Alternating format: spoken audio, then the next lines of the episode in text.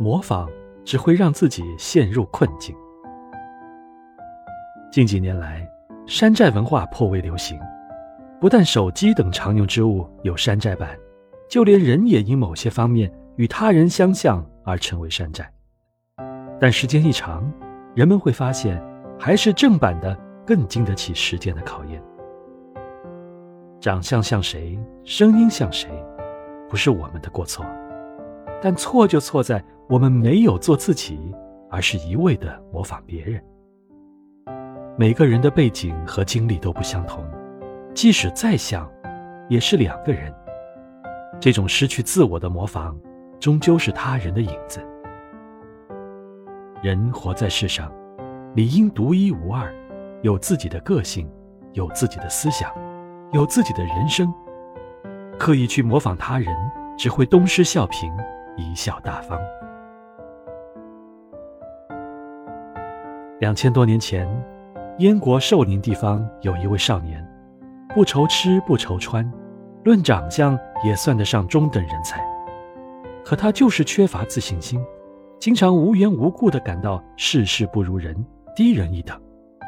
衣服是人家的好，饭菜是人家的香，站相坐相也都是人家比自己更高雅。他见什么学什么，学一样丢一样。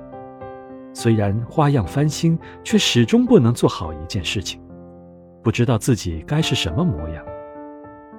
家里人劝他改一改这个毛病吧，他却认为家里人管得太多了。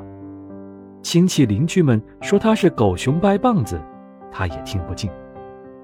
日久天长，他竟怀疑自己该不该像自己原来那样走路，觉得自己走路的姿势又笨又丑。有一天。他听说邯郸这个地方，每个人走路的姿势都很优美，他便瞒着家人跑到了赵国的首都邯郸去学习走路。一到邯郸，他看到小孩子走路，觉得很活泼，学。不一会儿，看见老人走路，他觉得很稳重，也学。看到妇女走路，他觉得很潇洒，学。不过半月光景，他居然学得连路都不会走了。最后只好灰溜溜的爬着回老家去了。这就是著名的成语“邯郸学步”的出处。勤于向别人学习是应该的，但一定要从实际出发，取人之长，补己之短。如果像燕国寿陵人那样盲目，自己一味的崇拜别人，生搬硬套，亦步亦趋，结果必然是人家的优点没学来。自己的长处却丢光了，模仿只会失去最真实的自己。在这个世界上，每个人都是独一无二的，这份独一无二不应只是源自 DNA 的不同，